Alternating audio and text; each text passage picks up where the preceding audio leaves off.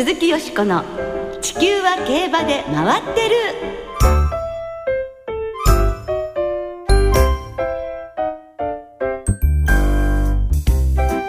皆様こんばんは鈴木よしこです。お元気でいらっしゃいますか？地球は競馬で回ってる。この番組では週末の重賞レースの展望や競馬界の様々な情報をたっぷりお届けしてまいります。今日も最後までよろしくお付き合いください。今日ご一緒してくださるのは小塚歩アナウンサーです。こんばんは小塚です。よろしくお願いします。よろしくお願いいたします。よろしくお願い今日も元気がいいですね。いやいやいやいやよしこさんのお声もいつも以上に明るく。だってなんと言いましても、はい。先週ドバイで日本馬大活躍、うん。2頭ジャスターウェイとジェンティルドンナが素晴らしいレースを見せてくれましたね。はい。強かったですね。強かった本当に。まずは芝 1800m のドバイデューティーフリーをはい。ジャスタウェイ、2着になんと6馬身4分の1という大差をつける圧勝で、えータイムの1分45秒52はこれまでの記録を2秒以上も上回るレコードと。あタイム見た時にえ間違いじゃないっていう一瞬そう思いましたもんね。びっくりしましたびっくりしましたね。そして芝 2410m のドバイシーマクラシックはジェンティルドンナがですね直線で馬群に包まれて大丈夫かなと思ったんですがもう力ずくでグイッとこじ開けてきええて外から突き抜けるという、はい。まあ2着とは1馬身半の差でしたけれども着差以上に強い競馬だったですねなんかもう横に飛ぶっていう感じでしたからね。あれに耐えて、そしてさらに伸びるというあの馬の身体能力の高さと、精神力の卓越した強さですよね。うんそのジャスタウェイは次走未定ですけども安田記念が視野に入っているということですはい。どんなそしてレース見せてくれますかね。はい、ジェンティルドンナは順調だと6月の宝塚記念ということで、これは盛り上がりそうですね。えーあの強さでしたからね、もう本当もっとさらにね、もう、ヨーロッパ、うんアメリカであの強さを披露してほしいって思ってしまうのですが、はいジェンティルドンナは秋はジャパンカップ3連覇。これも大変な記録ですからね。はいそれを目指すということですね。さてあの心配なのがですねドバイワールドカップで16着と敗れました北高タルマエ、はいあのストレス性の腸炎ということでんドバイの診療施設に緊急入院したということで、ええー他の日本馬とともに 5, 5日に帰国する予定だったんですが1週間ほどずれ込むということですね。ねえ、気の毒ですねうん。一日も早い回復を願いましょう。はいさて、日本の競馬も来週は桜花賞、再来週は皐月賞と、いよいよクラシックの開幕ということになります。はいそして今週は、去年、凱旋門賞に挑戦したダービー馬、絆が大阪杯に登場ということで、今年初戦を迎えます。はい熱戦が期待できますね。楽しみです。鈴木よしこの地球は競馬で回ってる。この番組は JRA 日本中央競馬会の提供でお送りします。鈴木よしこの地球は競馬で回ってる。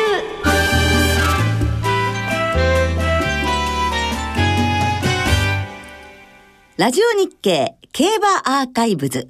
思い出の桜花賞。よいしょ。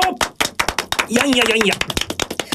ほほほ来週は、はい3歳牝馬クラシックの第1弾、桜花賞が行われるということで、ラジオ日経競馬アーカイブズ、今日は思い出の桜花賞をお届けいたします。今年2014年は JRA 日本中央競馬会創立60年。そして私ども日経ラジオ社も同じく創立60年を迎えます、はい。ということでこれまで数多くの取材の中で記録された競馬に関する貴重な音源をえ当時のエピソードを交えながらラジオ日経競馬アーカイブズでご紹介しております、はい。毎月1回のペースでお届けしておりますが今日は思い出の桜花賞です、74回目を迎えます今年の桜花賞には、ハープスターをはじめ、ベルカント、レッドリベールなど素晴らしい素質馬が出走を予定しているのですが、はいこれまでもね、大変感動的なレース、繰り広げられてきましたね。はい。まあ、桜花賞は3歳クラシックの初戦ということもありまして、華やかな印象がある。はい。それこそ、よしこさんにぴったりの レースだと思うんですが。ありがとうございます。はい、私も去年まで3年間ええ。関西に勤務して感じましたけれども、やっぱり阪神で行われる桜花賞、まあ天皇賞春もそうなんですけども、はい。やっぱり関西にお住まいの方、ええ。意識が違うんでしょうね。すごい盛り上がり見せますもんね。そうですね、うん。馬主さんも桜花賞とね春の天皇賞を取りたい。あれを宝塚記念取りたい。そういう思いが関西の方は強いですもんね。はいでも満開のね桜の中で行われるその乙女たちの戦いっていうのが、やはり開幕にふさわしい華やかさがありますもんね。はいさてラジオ日経には多くの桜花賞の実況残っているんですが、はい。一番古いのは1961年昭和36年ですからうん。もう53年前になりますかね、え。ー桜花賞、はい。コーヒールンバ。はい。銀座の恋の物語が大ヒットした当時。当時一着賞金は300万円だったそうです。ああそうですか。はい。さあそれではこのお第21回桜花賞レース途中からお聞きください4コーナー手前に帰ります。1600メーターで新姫3馬身リード。懸命に快速を飛ばしております。次手リード。続いて1番の日天山であります。日稽古はどこ行きましたか？日稽古はインコースによります。インコース3番手。インコース3番手。一つホープ一つホープがいいところに行きました。一つホープがいいところに行きました。先頭は杉姫。あと200メーターであります杉姫先頭逃げ切るか。逃げ切るか。杉姫先頭右仙台2番手。一つホープ。一つホープが頑張った。2番手。一つホープ2番手。一つホープ2番手。断然断然楽勝。楽勝は楽勝。杉姫楽勝。2番手は一つホープ大外から5番追い上げた。通り。13番合輪続いて13番と5番。小坂八尾アナウンサーの実況でお聞きいただきましたそうです1961年の桜花賞でしたはい。レースはですね、えー、諏訪誠騎手が騎乗しました2番人気の杉姫が逃げ切って2着に5馬審査の圧勝と。はいで、5馬審査の2着が伊藤修司騎手の千歳ホープ。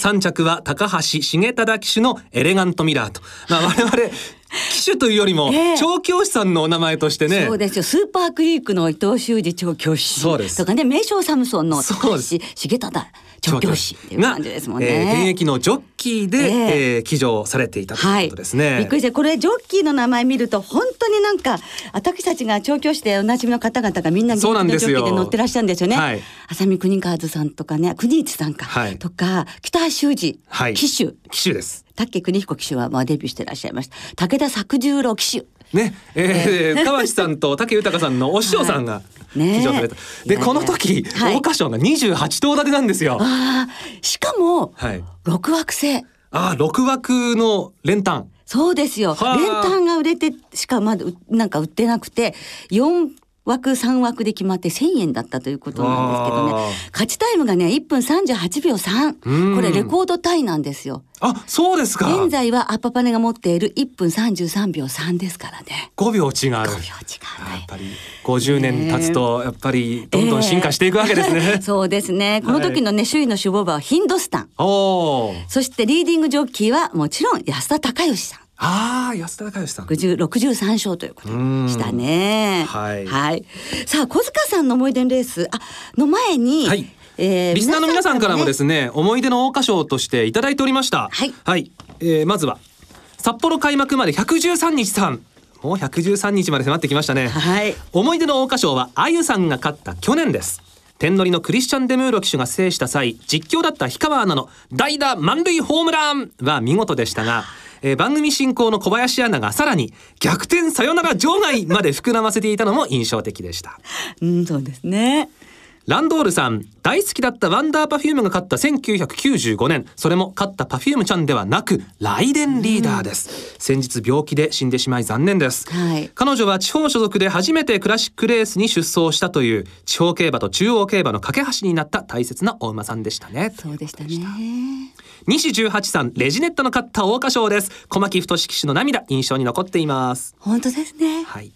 T 作さんかな？はい印象強く残っているのは95年ワンダーパフュームと96年ファイトガリバー。連覇を果たした安城の手綱がさえ渡っていた時期。的中馬券も手にしたので忘れられません。はい。新次さんキョウエイマーチです。あの不良馬場の中大外枠を引きながら逃げ切ったのが印象的です。強かったでしたもんはい。ねグルーヴさんスティルインラブの桜花賞がアドマイヤグルーヴの記憶とともに思い出に残っています、今はもう2頭ともいないんですよね。立東少年マモマモさん桜花賞イコール藤田アナのイメージが強くてアグネスフローラとかニシノフラワーとかあげるとキリがないですと。あやっぱりいただきました。あの関西のアナウンサーの方にとっても、はい。やはり桜花賞は違うんでしょうね。当時やはり G1 の開幕戦ですから、やはり最初実況するっていうのはもうそれねこう一気に感じるものはあったはずですよね。そうですね。はい。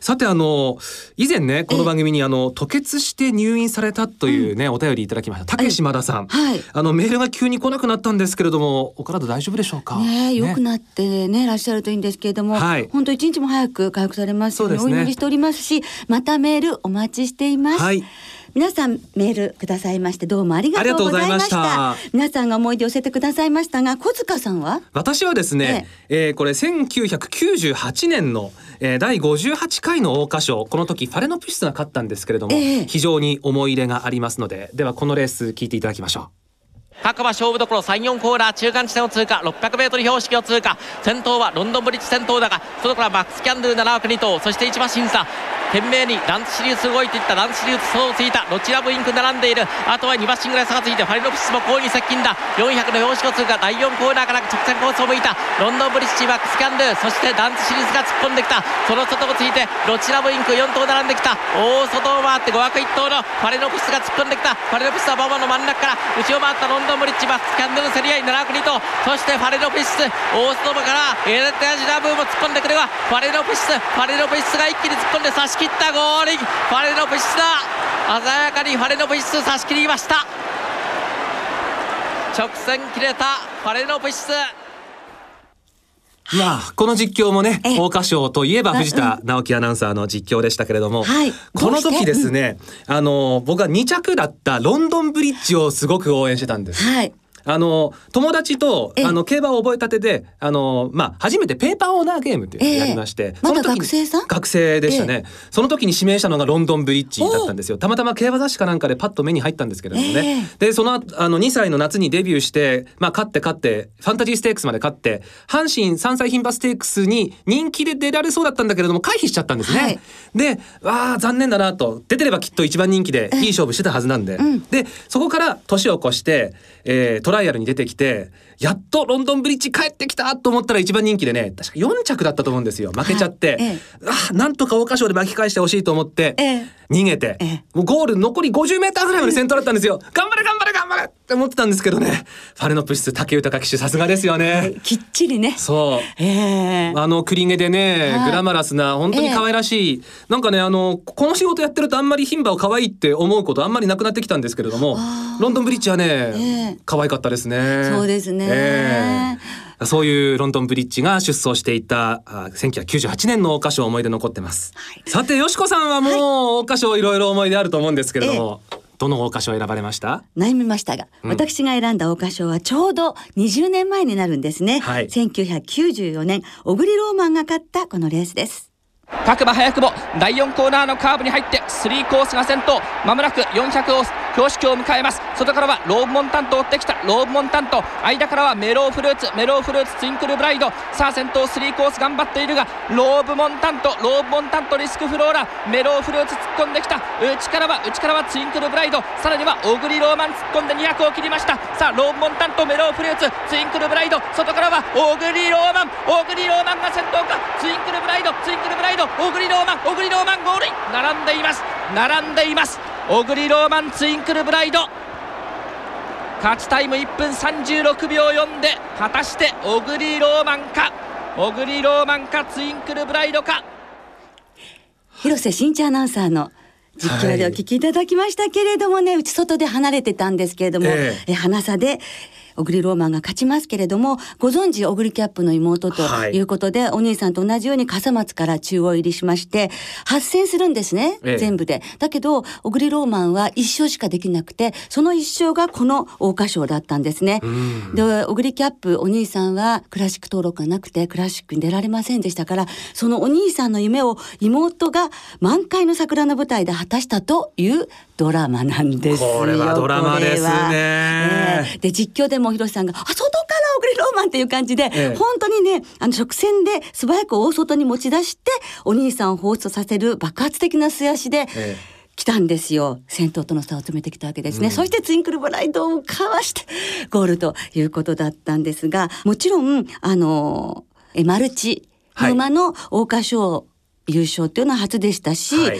牝馬の足毛のクラシック制覇も初だったんです。そうですか。そして芝のレースの初勝利が桜花賞だったっていう馬も初めてだったんです。記録ずくめ。ずくめなんですよ。はいですからこの活躍がですね、あの先ほどメールにもありましたけれども、一昨日ね病気で死んでしまいました、ライデンリーダーが地方に所属したまま中央に挑戦できるっていうようなやっぱりそこそういうことにもつながったという大変あの価値のある勝利だったというふうに思いますね。はい。で数日前に、ええ武豊騎手が婚約を発表していたんです。あ、この小栗ローマンの桜花賞の直前に。はい、はいそれであの数日前のトークショーでいやー婚約をね発表されたから小栗ローマンではないかと竹豊騎手が騎乗されていてでロマンスですよ。もうロマンがあるじゃないですかロマンスです。そしてねやっぱりね結婚ですからブライドでしょうって。あツインクルブライドでしょうこの2頭で決まったりしてねと。話してたら決まってその通りですね。競馬って不思議ねと思いましたよね。本当です一万八千円もついたんですからね。あそんなについたんですか？この二頭でね生まれんで、はいまあそういう思い出もねあるわけなんで。すけれども、そんなわけで。このレースをまあ1994年ということで。小栗ローマンご紹介しましたが、その当時こんな曲が流行っておりました。松任谷由実さんで春よ来いお聴きいただきましょう。鈴木よしこの地球は競馬で回ってる。ここからは週末に行われる重賞を展望していきます。その前に先週予想した高松宮記念を簡単に振り返りましょう。はい。高松宮記念はミルコ・デムーロ騎手騎乗の3番人気コパノ・リチャード。道中2番手から直線も泥水が飛び散る不良馬場。へーこれを苦にすることなく抜け出して2着に3馬身の差をつけて快勝しました。ねえ馬主のドクターコパさんはフェブラリーステークスに続いて JRA G1 開幕連勝ということで、これは史上初のことなんだそうですね。馬主さんでは史上初ということで。は本当に勢いがありますい。ね。ねえ、私も風水勉強しようかなとちょっと思いました。ええやっぱり今あのやっぱり風水の力ってすごいねって結構ね周りでは出てます。出てますよね、やっぱはいり。このコパノ・リチャードなんですが、今後 KO 杯スプリングカップに向かう予定で、ええ安田記念は回避する見通しと。うん、ちょっと距離が長いのかな。そうですねで秋のスプリンターズステークスで短距離 G1 の完全制覇を目指すことになりそうだということです、さあよしこさんの予想はどうだったでしょうか？本命は勢いに期待してスマートオリオンでしたので、的中なりませんでした。残念。ね、G1 はい。厳しいですよね。あれね。ええでも難しいレースでしたからね。本当でしたね。はい。では週末の予想に行きましょう。今週は日曜日に阪神で大阪杯そして中山でダービー強チャレンジトロフィーが行われます。まずは大阪杯からはい。展望いきましょう、ええ。大阪杯は芝 2000m の G2 戦です。このレース1着馬には天皇賞春への優先出走権が与えられます。はい。豪華なメンバーですよ、ね、小頭数なんですけれども G1 いやそれ以上と言ってもいいくらい本当に楽しみなメンバーがそれましたね。はい。去年のダービー馬絆、はい。菊花賞馬のエピファネイア、はい。そして G1 参勝した名将マンボえさらにはビートブラックもね天皇賞馬ですから、そうですよ。8頭中4頭 G1 馬という超豪華メンバーで行われます4日金曜日の正午時点で阪神は天候曇り芝が涼でダートがやや重阪神は金曜から土曜にかけて天気ぐずつきそうなんですが日曜日は曇りという予報になっています、はい。さてどんな見解でしょうよしこさん？そうですね。やはりもうね、このクラシックホース3頭が出てくるっていう、同じ年代のはい男馬と女馬のクラシックホースが一緒に戦うんですよ。これ見る、見られるだけでも幸せな感じしますようね。んもう本当に僕もええ。許すんだったらええ。阪神競馬場行きたいですもんそうね、はい。ですからあのこの3頭が強くてみんな出なくなって8頭立てになっちゃったっていうところもねあるわけですがさあ、はい。この3頭のうちどの馬にするかってことですよね問題は。やっぱり3頭の中から選ぶわけですよね。そうですよね。みんなそのそれぞれあの休養明けということなんですけれども、はい。やはりあのエピファネイアとそして絆という同期の男馬のクラシックホースに勝てるチャンスがもし名称マンボにあるとすると G1 というよりはここかもしれないうんというふうに思うので、はい G1 だとまたちょっと厳しそうですからね。ですからここ思い切って私は牝馬の名称マンボおー狙ってみることにいたしますね。はいあの休養明け去年もあの休養明けは勝ってないんですけれどもだけどもねあの今回はしっかり下地を作って乗り込んでいるので、ローズステークスの時とは違うレベルになっているしとてもいい状態だということなんですね。ジョッキーは久しぶりに名称マンボに乗れるのでワクワクしているというこの名称マンボの単勝から単勝？単勝からで単勝でも確かに美味しいかもしれないですね。だけ。はい。おー。強気のよしこさん。強気のよしこさん、はい。男前予想という。やった。ダメージョンマンプちゃん頑張りましょう。はい。じゃあ小塚さんは？私はですね、ええ。本命はエピファネイアということにしたんですが馬券的にはね、ええ。東海パラダイスの2着とか3着が面白いのではないかな、7歳。でもトウカイパラダイス去年もオルフェーヴルとかエイシンフラッシュとか出てる中で4着だったんですこのレース、はい。で前走も中日新聞杯、えー、僅差5着とまだまだやれるところを見せてますんでね、はい。3着ならあるんじゃないかなと思って、ええ。ちょっと期待してます。そうですね。馬券買うんだったらそういう形っていう風になりますもんね。そうですね。だから固定して3連単ももう点数絞ってトウカイパラダイスを絡めたいなと、はい、はい。えーでもとにかくどんなレース見せてくれるか本当にワクワクしますね楽しみです。は、はいいさあ続いてダービー強チャレンジトロフィーを展望していきましょう。はいダービー強チャレンジトロフィーは芝1600メートルの G3 のハンデ戦です。はい、過去10年一番人気はわずか1勝ですよ。馬単の平均配当1万3587円。平均でこれですからねそうですよ、ハンデ戦らしい難解なレースで今年も荒れそうですかね。まあこれはまた大阪杯とは違った意味でえ 注目かもしれませんが、はい。金曜正午時点で中山は天候曇り芝不良ダートも不良。ただ中山は雨の心配はないようです。は、はい。いさあこちらのよしこさんの見解いかがでしょう？さあ、ここはですね、もはい。う迷わずに追っかけ女の血が騒ぎますよ。もう、こんな風にこれね、2頭がね、はい。まあ去年、これも4歳馬同士なんですけど、私が4歳世代で今年の、本当に一目惚れした男馬と女馬。一目惚れした男は、男。コディの。コディの。はい。はい。そして、お嬢さんは、あゆさん。あゆさん。桜花賞馬になってくれましてね、先ほどメールにもね、思い出の桜花賞、はい。ということでもありましたけど、このあゆさん、使っていいでしょ？う一回叩いて、ええここはいいことになるでしょう。コディーノも確か多分一回使っていいと思うんですね。ええですから追っかけているこの2頭がこちらも顔を揃えてくれるっていうのがうん本当に嬉しくって、ですからこの2頭の1点です。1点、はい。5番10 5番番1点10番の馬連1馬連一点です。はい。はいさあ小塚さん。私はですね、はいこれ難しいんですけどいつもね中山のマイルは内枠から狙ったりするんですけども、ええちょっとねこうピンとこなかったので、えー、11番のトリップ。ええ。黒船3区で、はい。まああのー結構前にも行けるし、ええ。で馬場の悪いのもきっと黒船3区なので、だえーうん。大丈夫だろうと。そうですね。こなしてくれるだろうと。あとはやっぱりね、中山は横山典弘騎手の庭みたいなもんですから本当ですね。ええ騎乗ぶりも楽しみですね。もう今年このジョッキーには何度びっくりさせられたことか 今回もそういうおって思わせるような騎乗をね期待したいと思います、えーそうですね。トリップもちょっと人気に、ね、なりそうな感じがしますね。はいこちらも見応えたっぷりという感じでございますね。ダービーチャレンジトロフィーです。来週は G1 の桜花賞、そしてニュージーランドトロフィーの展望をお届けいたします。お聞きの皆さんの予想もぜひ教えてくださいね。番組ではレース予想や過去のレースリクエストなどなど皆さんからのお便りを募集していますメールの場合は地球は競馬で回ってる番組サイトの投稿フォームからお寄せくださいツイッターは番組公式アカウントよしこ競馬こちらまでお寄せくださいお待ちしています。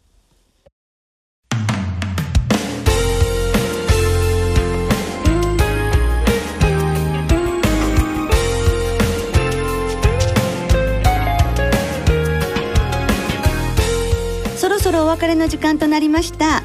今週末は中山と阪神の二乗開催です重賞レースは先ほど予想しました阪神の大阪杯と中山のダービー強チャレンジトロフィーの2つのレースが行われます。はい、先週はドバイで日本馬が頑張ってくれましたが、大阪杯に出走するエピファネイアはこの後香港のクイーンエリザベス2世カップにそして絆名将マンボは秋に凱旋門賞に挑戦する予定ということですから世界を視野に入れた馬たち果たしてどんな競馬をするのか本当に楽しみですけれど、はい。当日の指定席の事前予約発売開始から10分ほどで売り切れたそうですよ。ですか。と耳にしました。でもよしこさんは、阪神競馬場行かれるんですよね、はい。羨ましいな、行ってきます。はい来週ぜひ報告。はい、お願いいたします。取材してまいります、はい。では週末の競馬存分にお楽しみください。お相手は鈴木よしこと。小塚歩夢でした。また来週元気にお耳にかかりましょう。鈴木よしこの地球は競馬で回ってるこの番組は JRA 日本中央競馬会の提供でお送りしました。